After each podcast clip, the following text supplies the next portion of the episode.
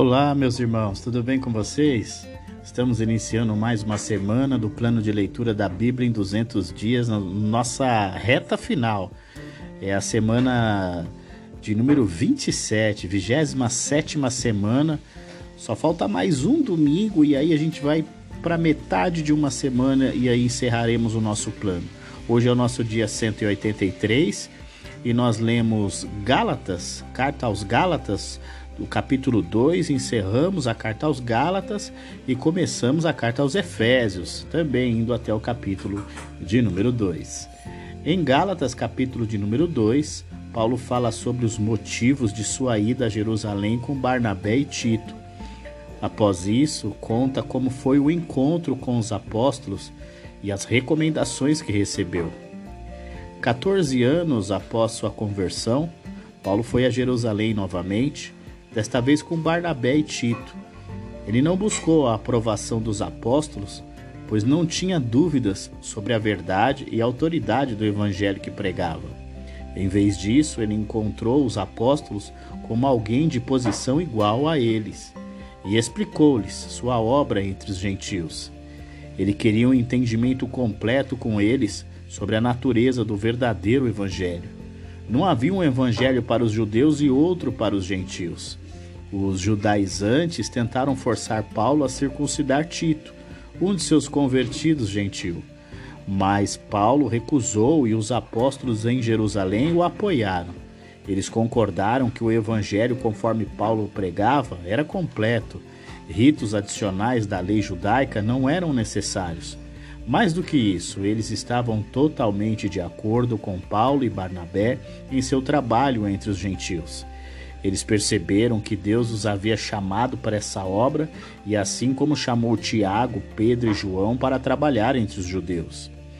O único pedido que os líderes de Jerusalém fizeram foi que Paulo e Barnabé se lembrassem das necessidades dos pobres cristãos em Jerusalém. Isso era algo que Paulo sempre estava pronto para fazer. Na verdade, ele havia acabado de trazer uma oferta da igreja na Antioquia da Síria, a Jerusalém. Tendo a certeza da comunhão dos líderes de Jerusalém, Paulo e Barnabé voltaram para Antioquia. De lá eles partiram em sua primeira viagem missionária. Ao retornar a Antioquia no final da viagem, eles entraram em conflito com um grupo de judaizantes que tinham vindo de Jerusalém. Esses homens afirmavam ter a autoridade de Tiago e ensinavam os cristãos que deveriam guardar as leis judaicas sobre alimentação, circuncisão e outros assuntos. Seu ensino era tão convincente que Pedro, Barnabé e a maioria dos judeus pararam de comer com os gentios. Paulo repreendeu Pedro publicamente por sua inconsistência. Judeus como Paulo e Pedro foram salvos pela fé em Cristo, não pela obediência à lei. Que inútil então voltar a algo que não poderia salvá-los em primeiro lugar. Para colocar o argumento de outra forma, se os cristãos gentios estão errados por não guardar a lei, os cristãos judeus também devem estar errados por serem justificados à parte da lei. E visto que Cristo é quem os justifica, ele também deve estar errado. Claramente, tal possibilidade é absurda. Em vez disso, o verdadeiro pecado é voltar e guardar a lei, depois de já ser justificado a parte da lei. A lei não pode trazer vida, ela só pode condenar à morte todos os que violaram. Cristo recebeu este castigo pelos pecadores com sua morte na cruz. Quando os pecadores se voltam para Jesus Cristo com fé, eles são removidos do poder da lei pois a lei não pode ter poder sobre os que agora estão mortos e recebem uma nova vida, a vida de Cristo. Tendo sido salvos pela fé sem a lei, eles agora vivem pela fé e sem a lei.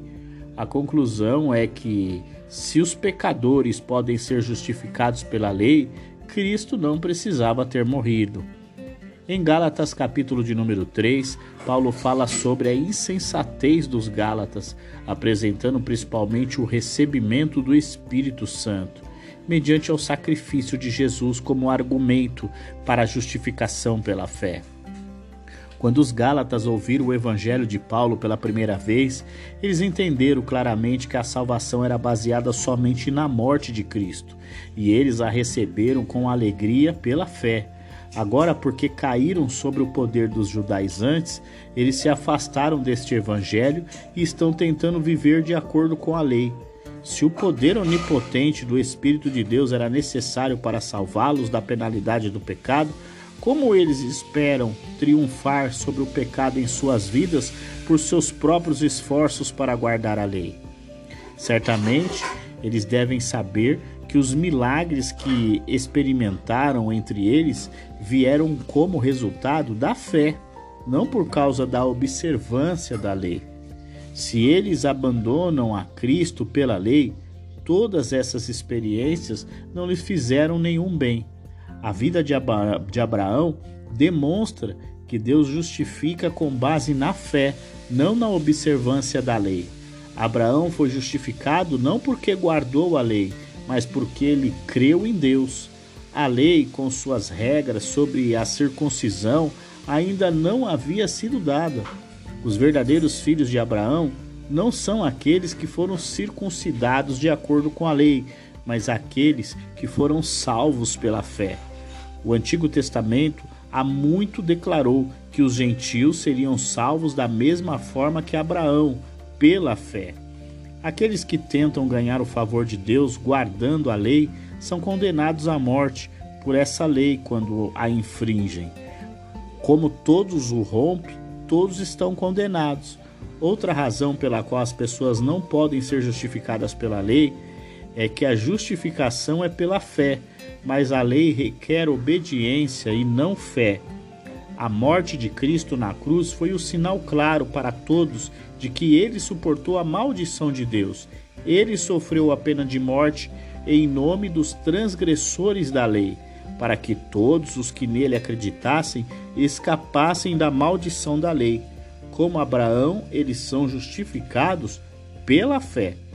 Paulo então adiciona uma ilustração para mostrar que a base de Deus para a justificação, que desde o início era a fé, não foi mudada pela lei. Quando as pessoas assinam um documento importante, ninguém pode alterar o seu conteúdo. Quando Deus faz uma aliança, ele não a muda. Deus fez uma promessa de que através da descendência singular de Abraão, todos os povos seriam abençoados. Isso foi cumprido em Cristo, que dá a salvação a todos os que nele têm fé. A lei que veio centenas de anos depois de Abraão não poderia alterar essa promessa ou adicionar condições a ela. As pessoas são justificadas pela fé como Abraão foi e de acordo com a promessa de Deus. Se a lei não trouxe a salvação, por que foi dada? Certamente pretendia ser benéfico para aqueles que o receberam, mas também mostrou às pessoas o quanto estavam aquém dos padrões de Deus. Ao fazer isso, os encorajou a reconhecer seus pecados e buscar o perdão de Deus. Como uma luz acesa em um quarto escuro e sujo, a lei mostrou a sujeira, mas não conseguiu removê-la foi uma provisão temporária que impressionou as pessoas por sua incapacidade de guardar os mandamentos de Deus e assim as preparou para receber o Salvador. Foi dado especificamente a Israel, a nação que Deus escolheu para ser seu povo da aliança, e como em todos os arranjos da aliança, exigia que o povo cumprisse sua parte do contrato ao estabelecer a aliança. Moisés atuou como mediador entre Deus e Israel, e os anjos foram os mensageiros de Deus que entregaram a lei a Moisés. Em contraste, quando Deus fez sua promessa incondicional a Abraão, ele foi a única parte contratante. Portanto, não havia necessidade de um mediador. Deus estava emitindo uma promessa, não estabelecendo leis. Ele estava mostrando que a salvação depende somente de sua graça, não é uma recompensa por cumprir a lei. A lei que, deu, que Deus deu a Moisés não substitui nem, nem entrou em conflito com a promessa que ele deu a Abraão. O propósito da lei e o propósito da promessa eram diferentes. Deus nunca pretendeu que a lei fosse um meio de salvação. Mostrava às pessoas o padrão de Deus, mas também mostrava como eram impotentes para cumprir esses padrões. Ficou impressionado com o fato de que só poderiam receber vida e justiça pelo dom prometido por Deus. E eles tinham que receber esse dom pela fé. Os judeus sobre a lei eram como crianças sob o controle de um guardião mas isso era apenas em antecipação à vinda de Cristo. Quando ele veio, aqueles que confiaram nele foram perdoados dos pecados que haviam cometidos contra a lei e foram corrigidos com Deus. Em vez de serem como crianças sobre um tutor, eles agora gozavam da liberdade de filhos adultos de Deus.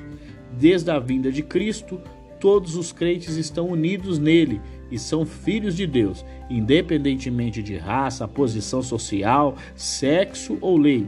Sendo parte de Cristo, eles são parte da descendência prometida de Abraão. Os justificados pela fé são os verdadeiros descendentes de Abraão. Em Gálatas capítulo de número 4, Paulo fala sobre a nossa adoção em Jesus Cristo. Ele esclarece o fato de que anteriormente estávamos debaixo da autoridade da lei por causa da ausência da redenção. Paulo dá outro exemplo semelhante ao primeiro para ilustrar a função da lei. Uma criança que herda a propriedade de seu pai não pode fazer o que deseja com ela até que atinja a idade de um adulto. Embora legalmente o proprietário, na realidade, ele é um pouco diferente de um escravo, estando sob o controle de tutores que administram seus negócios para ele. Isso ilustra a posição daqueles que antes estavam sobre a lei. Eles eram como crianças recebendo instrução, mas Cristo veio e cumpriu os requisitos da lei, para que eles, sob o seu controle, pudessem ser liberados para desfrutar de sua herança como filhos adultos de Deus. Antes de crer em Cristo, a maioria dos Gálatas eram pagãos, escravos de ídolos de madeira e pedra. Agora que eles conheceram o Deus verdadeiro, eles são tolos em entrar no cativeiro novamente, tentando guardar a lei judaica. Fazendo isso, eles não estão progredindo em suas vidas cristãs, eles estão indo para trás. Os Gálatas deveriam viver livres da lei, assim como Paulo faz. Ele sente pena deles, não fica zangado com eles. Ele não considera o erro deles um ataque a ele pessoalmente e ainda guarda as mais agradáveis lembranças de sua bondade para com ele quando ele estava doente, enquanto os visitava. Eles teriam feito qualquer coisa por ele então, e ele espera que não se voltem contra ele agora por causa de suas tentativas de corrigir o seu erro. Parte das táticas dos judaizantes ao tentar obter controle sobre os Gálatas era voltá-los pessoalmente contra Paulo. Paulo certamente não ficava com ciúmes quando outros mostravam interesses em seus convertidos depois que ele saía, desde que tenham motivos puros. Ele se preocupava apenas com o bem dos Gálatas e estava preparado para suportar qualquer sofrimento para ajudar as suas vidas cristãs a crescer e se desenvolver. Se fosse possível, ele os visitaria em vez de escrever, pois se preocupava com eles. Paulo agora atacava os judaizantes, usando uma forma de argumento que eles próprios gostavam de usar.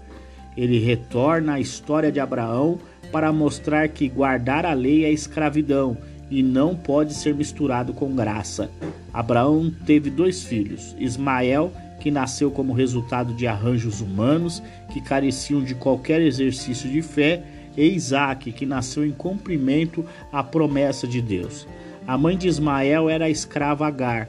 A mãe de Isaac era a verdadeira esposa de Abraão, Sara. Agar era comparada à aliança da lei dada por Deus a Israel no Monte Sinai. Sara é comparada à aliança da graça, concedida gratuitamente a todas as pessoas do céu. Os descendentes espirituais da escrava são os judeus de Jerusalém dos dias de Paulo. Os descendentes espirituais da mulher livre são aqueles salvos pela graça de Deus por meio da sua fé. Os judeus, filhos de Abraão, por descendência natural, falharam amplamente em ser o povo de Deus. Os gentios que antes não tinham vida e nem esperança, mas, a, mas que agora constituem grande parte a igreja, tornam-se os filhos espirituais de Abraão. Assim, na ilustração de Paulo, a escrava acaba com poucos descendentes, mas a mulher livre, que antes não tinha filhos, agora tem uma multidão de descendentes. Ismael é comparado aos judeus que são escravos sob a escravidão da lei. Isaac é comparado aos salvos pela graça de Deus e libertos da lei. Assim como Ismael perseguiu Isaac, os judeus sob a lei agora perseguem aqueles que são o povo de Deus por meio de sua graça. Filhos da lei e filhos da graça não podem viver juntos. O primeiro deve ser jogado fora. Não há lugar para guardar a lei na família de Deus. Em Gálatas capítulo de número 5, Paulo defende de forma enérgica a liberdade que foi dada aos cristãos em Cristo. Ele ensina que não importa o que aconteça, devemos permanecer debaixo da graça de Deus. Por meio da morte de Cristo, os crentes foram libertos da escravidão da lei. Eles devem, portanto, viver como pessoas livres. Se a circuncisão é necessária para a salvação, Cristo é inútil. Além disso, aqueles que desejam cumprir a lei sob a circuncisão devem cumprir toda a lei. Eles não podem escolher um comando e ignorar os outros para se adequarem a si mesmos. Se eles tentam encontrar a salvação por meio da observância da lei, eles se afastam da salvação que vem de Cristo, por meio da graça de Deus. Essa salvação não tem nada a ver com a circuncisão. É recebido pela fé, é garantido pelo Espírito Santo e produz uma resposta de amor na vida dos fiéis. Os Gálatas estavam progredindo espiritualmente até a chegada dos judaizantes. O novo ensino que essas pessoas trouxeram com eles não é de Deus e eventualmente corromperá toda a igreja se não for interrompido imediatamente. Certa punição está à frente para esses falsos mestres. Aparentemente, os judaizantes distorceram algumas das palavras de Paulo para tentar convencer os Gálatas de que até mesmo seu apóstolo ensinava que a circuncisão era necessária. Se assim fosse, respondeu Paulo, eu não teria mais problemas com os judeus. A razão pela qual os judeus se opuseram a ele foi que ele pregou que a cruz, não a circuncisão, era o caminho para a salvação. Ele deseja que esses judaizantes não parem na circuncisão, mas percam todo o caminho e se castrem, para que não incomodem mais os cristãos. A liberdade cristã não significa que os crentes podem fazer o que quiserem. Pelo contrário, eles devem pensar nos, nos outros e agir para agradá-los. Isso é o que a lei ordena, mas quem quer se submeter à lei não pode fazê-lo. Em vez disso, eles são rudes, cruéis uns com os outros. O objetivo que a lei visa não é alcançado tentando guardar a lei, mas agindo com a verdadeira liberdade cristã. Mais cedo ou mais tarde, os cristãos descobrem que nem sempre fazem o bem que sua consciência lhe diz para fazer, porque a natureza humana é pecaminosa e luta contra o Espírito de Deus dentro deles. A maneira como eles triunfam sobre esses desejos errados não é colocando-se sobre a lei, mas permitindo que o Espírito de Deus dirija suas vidas. Mesmo que as pessoas se submetam à lei, a natureza humana rebelde produz apenas os males que a lei proíbe e que excluem as pessoas do reino de Deus. Se por outro lado os cristãos permitem que o Espírito de Deus os controle, suas vidas se tornam cheias das virtudes mais agradáveis, o oposto daquelas coisas que a lei proíbe. Suas vidas devem demonstrar a verdade de que sua natureza pecaminosa foi crucificada com Cristo e não tem mais poder sobre eles. Eles agora são controlados pelo Espírito de Deus. Em Gálatas, capítulo de número 6, Paulo encerra a carta. Aqui ele ensina sobre como deve ser tratado aquele que cometeu pecado grave na comunidade e sobre como os cristãos devem procurar ajuda uns aos outros. Quando eles vivem pelo poder do Espírito, os crentes desejam ser de ajuda espiritual aos outros. Eles não serão duramente críticos quando virem outros crentes apanhados em transgressões, mas sentirão a tristeza dos outros como se fosse deles. Eles se lembrarão de como qualquer pessoa pode ser facilmente vencida pela tentação As pessoas são tolas quando se comparam com as outras para se sentirem satisfeitas com sua espiritualidade. Cada pessoa é responsável perante Deus por seu próprio comportamento, independentemente do que as outras pessoas possam ter feito. Os cristãos devem ajudar a sustentar financeiramente aqueles que os ensinam. Eles não devem se enganar neste assunto. Os cristãos, como os fazendeiros, colhem o que plantam. Se viverem para agradar a si mesmos de acordo com seus desejos naturais, no final colherão o fruto de todos os desejos naturais, que é a decepção e morte. Por outro lado, se eles colocarem os negócios de Deus antes dos seus, suas vidas produzirão qualidade de valor eterno. Esta é a época de semear, não de colher, ajudando incansavelmente os outros, seja financeiramente ou de outra forma, os crentes garantem para si uma recompensa futura de valor duradouro. Até agora, o secretário de Paulo tem escrito suas palavras enquanto ele fala. Agora, Paulo pega a caneta e, com letras grandes em negrito, escreve uma conclusão para a carta. Uma razão pela qual os judaizantes insistem na circuncisão e é para escapar da perseguição que receberão se pregar a morte de Cristo como caminho da salvação. Embora preguem a necessidade da circuncisão, eles não estão interessados em guardar a lei. Eles querem apenas se gabar do sucesso em conseguir muitos convertidos. Paulo não se vangloria do que fez, nem das virtudes de realizar ou não uma determinada cerimônia religiosa. Ele se gaba apenas do que Cristo fez por ele na cruz. Cristo deu-lhe uma nova vida, para que as coisas pecaminosas não possam mais atraí-lo e a sua natureza pecaminosa não as desejem mais. Aqueles que vivem de acordo com estes princípios são o verdadeiro povo de Deus, os verdadeiros descendentes de Abraão. Os escravos tinham cicatrizes feitas em seus corpos para mostrar a qual mestre eles pertenciam. A marca importante do corpo de Paulo não é a circuncisão, que a marca que marca a pessoa como escravo da lei, mas cicatrizes que recebeu em seu serviço como escravo voluntário de Jesus Cristo. Ele encerra sua carta encorajando os Gálatas mais uma vez a permanecerem firmes na graça de Deus. E assim nós encerramos a, cartas, a carta aos Gálatas e começamos agora a carta aos Efésios. Em Efésios, capítulo de número 1, Paulo fala sobre a escolha de Deus operada em Cristo antes da fundação do mundo. Foi o sangue de Jesus derramado na cruz que promoveu tão grande eleição.